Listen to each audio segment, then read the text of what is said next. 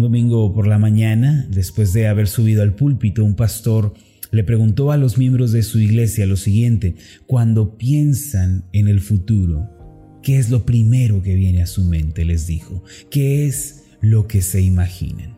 Y después hizo una pausa para con su vista recorrer el salón y poder mirar a todos los miembros de la iglesia y continuó preguntando, hermanos, ¿qué sienten cuando piensan en el porvenir? Finalmente algunas personas respondieron que sentían preocupación y ansiedad en sus corazones. Otros dijeron que la sensación predominante en ellos era el temor y la desesperación. Otros más, por su parte, dijeron que sencillamente no alcanzaban a vislumbrar su futuro. Sin embargo, un grupo muy reducido respondió esperanza. Ellos dijeron que cuando miraban hacia adelante, sentían esperanza. Mientras más indagaba, el pastor logró reconocer algo asombroso. Las personas que no eran disciplinadas en su vida de oración, que no tomaban tiempo para meditar en la palabra de Dios y que se ausentaban con frecuencia de las reuniones de la iglesia, ellos tendían a estar más preocupados y ansiosos en comparación con aquellas personas que eran más fervientes en su vida cristiana el pastor se percató de que la mayoría de las personas en su congregación enfrentaban en realidad problemas muy similares, casi indistintos en sus vidas, como los desacuerdos matrimoniales, como las disputas familiares, temporadas de escasez económica, enfermedades, incluso la depresión. Sin embargo, había un grupo de personas que parecían no ser conmovidas tan profundamente por este tipo de situaciones que ciertamente venían a su vida, sino que estas personas se mantenían esperanzadas y confiadas, así como tranquilas en su corazón. Este último tipo de personas que el pastor logró identificar mostraban una seguridad eh, firme debido a que diariamente se esforzaban por tener un encuentro con Dios mediante la oración y la reflexión de su palabra. Como resultado, llegaban a depender más de Dios para los asuntos tanto complejos como para los asuntos más simples de la vida. Además, parecían contemplar a Dios en medio de todo lo que estaban viviendo. Y algo que llamó sumamente la atención de este pastor es que todos ellos afirmaban confiar, creer y depender en el Dios bueno. Y este era el punto medular de todo el asunto, su confianza en el Dios bueno. El día de hoy yo también quiero aprovechar para hacerles la misma pregunta, mis amados. Esta pregunta que el pastor hizo a su congregación. Yo quiero preguntarle, mis amados, cuando ustedes miran hacia adelante, cuando ven hacia su propio futuro, ¿qué es lo que contemplan? ¿Qué es lo primero que piensan cuando escuchan la palabra por venir? ¿Cómo es el futuro de ustedes? Es más, cuando levantan la vista y se imaginan a ustedes en el día de mañana, ¿qué es lo que sienten? Me gustaría que esta madrugada todos pudiéramos hacer un alto y pensar en estas preguntas, que pensáramos profundamente sobre qué sentimos, qué pensamos, qué viene a nuestra mente cuando vislumbramos el futuro. Nuestra respuesta, sea cual sea, revelará lo que hay en nuestro corazón y nos dejará ver la clase de cristianos que nosotros somos. Queridos hermanos, la clave que descifra nuestro futuro y nuestro porvenir es la convicción en el Dios bueno. Es decir, el secreto para encarar el mañana consiste en creer que el Dios bueno está con nosotros el día de hoy, aquí y ahora, para intervenir en nuestras vidas y para asegurar nuestro destino.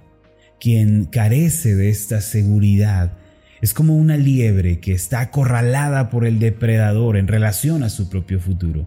El mañana, podríamos decir, es el depredador y la persona que no tiene esperanza es la liebre, la cual no tiene a dónde ir y está acorralada. Durante esta semana hemos reflexionado sobre algunas lecciones espirituales que nos provee el Salmo 34. Por ejemplo, hemos hablado sobre la importancia de nuestras palabras y los increíbles alcances que tienen en nuestras vidas.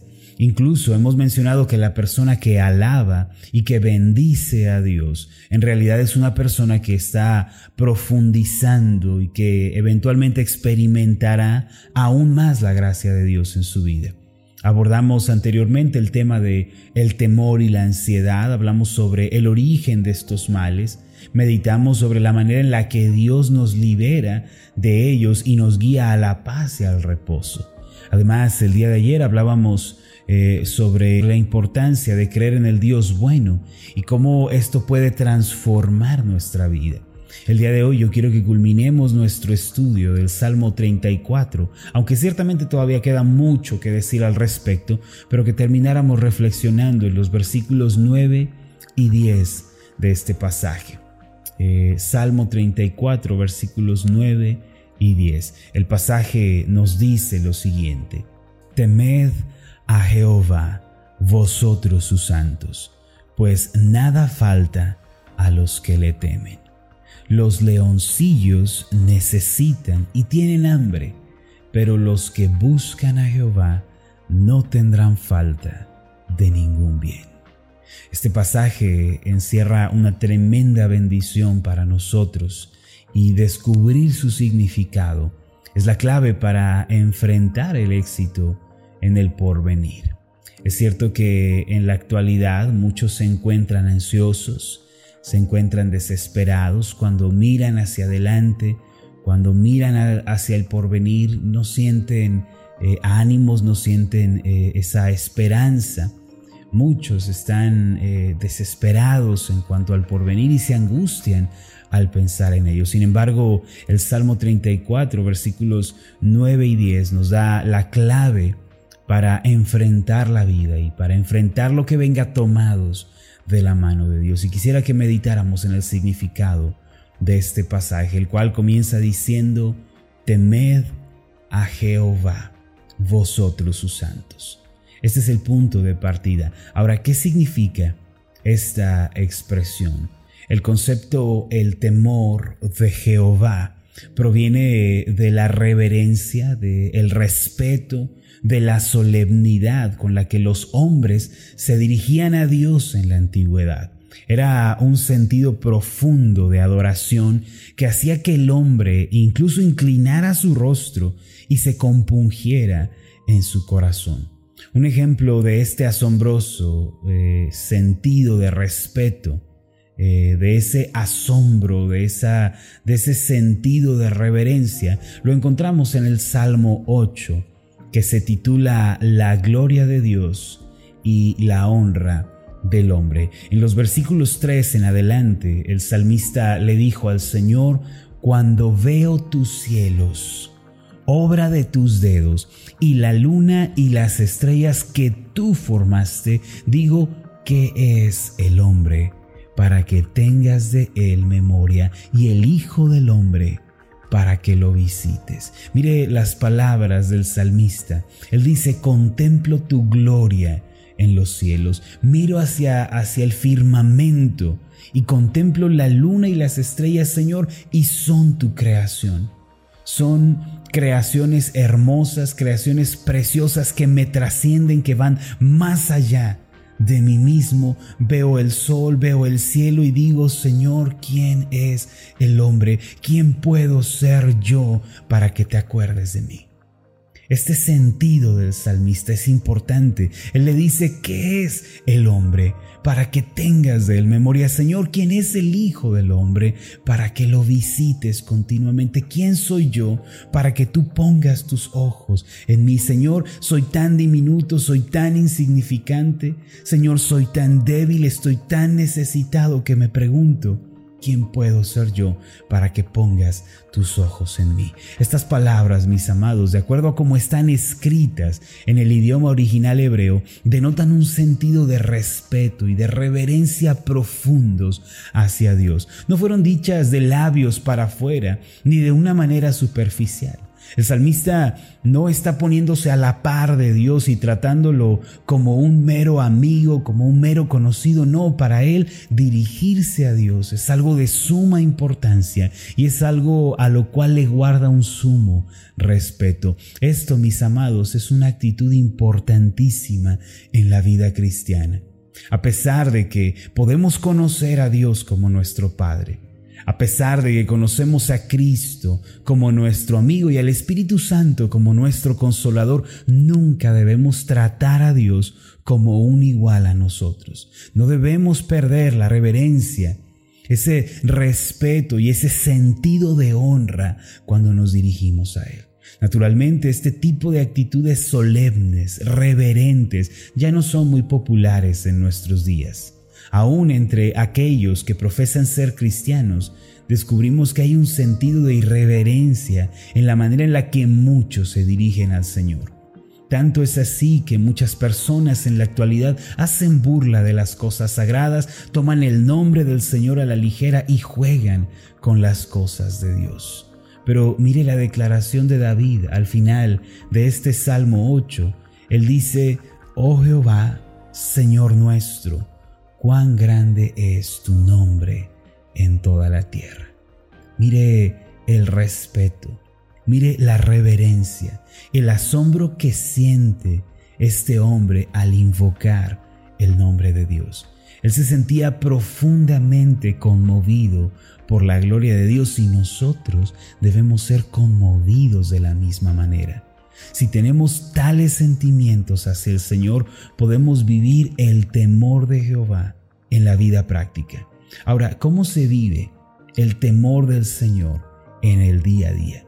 Todo comienza con esa actitud reverente, con esa actitud de respeto.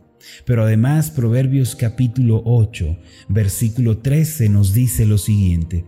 El temor de Jehová es aborrecer el mal, la soberbia y la arrogancia, el mal camino y la boca perversa aborrezco. Mis amados, si somos temerosos de Dios, nos rehusaremos, como dice este pasaje, a practicar el mal, a vivir en medio de él. Además, la soberbia, la arrogancia no tendrán cabida en nuestro corazón. Es decir, tendremos una actitud humilde, una actitud sencilla, dispuesta a aprender y a cambiar y corregir el rumbo de ser necesario. Asimismo, quitaremos de nuestra vida un lenguaje perverso, obsceno, sucio. Solo quienes temen al Señor y viven con un profundo respeto hacia Él pueden mirar hacia el futuro con esperanza. Podemos decir que el temor de Dios es la clave que descifra el porvenir.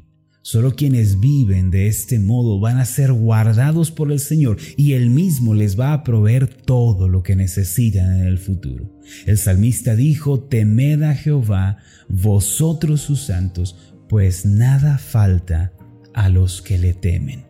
Aquellos que temen al Señor, es decir, su pueblo santo y amado, tendrán todo lo necesario y podrán depender de la mano del Dios providente cada día de sus vidas.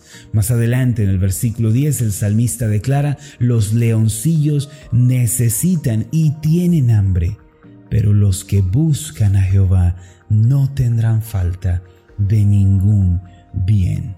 Los leoncillos se refiere a los leones jóvenes que rebosan de vitalidad, de agilidad para cazar. El salmista está usando este ejemplo para referirse a que aún los que tienen todo a su favor, humanamente hablando, eso no les garantiza su futuro. Los leoncillos representan a las personas fuertes, a los hábiles, a los que tienen ciertas ventajas sobre otros, pero aún ellos llegan a pasar hambre y sus talentos y métodos humanistas no pueden asegurarles el mañana.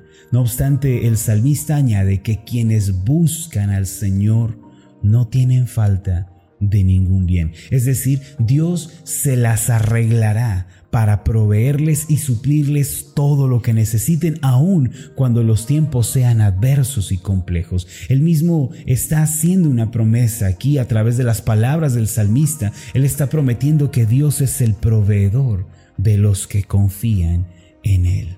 Dios sabe suplir y sabe sostener a los que tienen su confianza puesta en Él. Buscar al Señor no significa buscar como si Él estuviera perdido. Más bien esto se refiere a tener una actitud que quiere caminar con Dios, que busca aprender sus caminos y que vive y se sienta delante de Él en oración. Mis amados, quienes cultivan sentimientos profundos de adoración a Dios, de respeto, de honra por su nombre y de reverencia, y quienes lo buscan diariamente pueden confesar nada nos falta. Tenemos todo lo que necesitamos en el Señor. Tales personas pueden ponerse de pie en medio de las adversidades y confesar, mi Dios suplirá. Él me va a sostener, Él me va a ayudar en cada aspecto de mi vida. Nada nos falta. Mis amados, para enfrentar la vida con éxito y para dar la bienvenida a un mejor mañana, primero debemos ser temerosos de Dios. Quisiera añadir a mi pregunta inicial, cuando piensan en el porvenir, cuando piensan en el futuro, ¿qué es lo que sienten? ¿Qué es lo primero que viene a su mente? Quisiera añadir a esta pregunta la siguiente. Hermanos, son temerosos de Dios en sus corazones. Viven con reverencia delante de Él a cada paso de su vida. En realidad tememos al Señor nos sentimos compungidos de corazón, nos sentimos confrontados por su gloria e, inclinamos nuestros rostros y sentimos reverencia en nuestros corazones cuando pensamos en las cosas de Dios. Creo que esta es una pregunta muy importante a la que todos debemos responder el día de hoy. Que a partir de este día, mis amados, nuestra actitud y nuestra vida reflejen que tememos al Señor y que vivimos para su gloria. Permítame hacer una oración por usted. Amado Dios y Padre Celestial, tú eres un Dios grande y tu nombre es grande en toda la tierra. Ciertamente somos como el polvo, débiles, frágiles. No hay nada de valor en nosotros, nada que te podamos ofrecer y nada con lo que podamos sorprenderte. Señor, todas las cosas son tuyas, aún la vida, el aliento de nuestros cuerpos, todo, Señor, es tuyo, todo te pertenece. Ayúdanos, Señor, para que podamos sentir reverencia, respeto, honra hacia tu nombre y hacia tu presencia. Si hemos perdido el temor del Señor en nuestro corazón, ayúdanos, Señor, a recuperarlo. Bendícenos en este día con temor, de tu nombre en nuestros corazones. Señor, que seamos personas que te buscan con pasión en tu palabra, que buscan conocer tus caminos, que doblan sus rodillas delante de ti para invocar tu nombre. Pues tú has prometido que los que te temen no tendrán falta de ningún bien y los que te buscan serán suplidos y atendidos por ti. Gracias te damos en el nombre de Jesús. Amén y amén. ¿Qué tal? Mi nombre es Marlon Corona, soy el pastor de la iglesia Ascender en la ciudad de Zapopan, Jalisco, en México. Le agradezco mucho por haberme seguido con esta meditación. Mi oración siempre es que usted sea prosperado en todas las cosas y goce de una buena salud, así como prospera en su alma. Lo invito a que ore por las meditaciones Ascender y le pregunte a Dios cómo puede usted ser de bendición para este ministerio. Las meditaciones Ascender son impulsadas y apoyadas por nuestros oyentes. Reciba un fuerte abrazo de mi parte. Que Dios le bendiga. Hasta la próxima.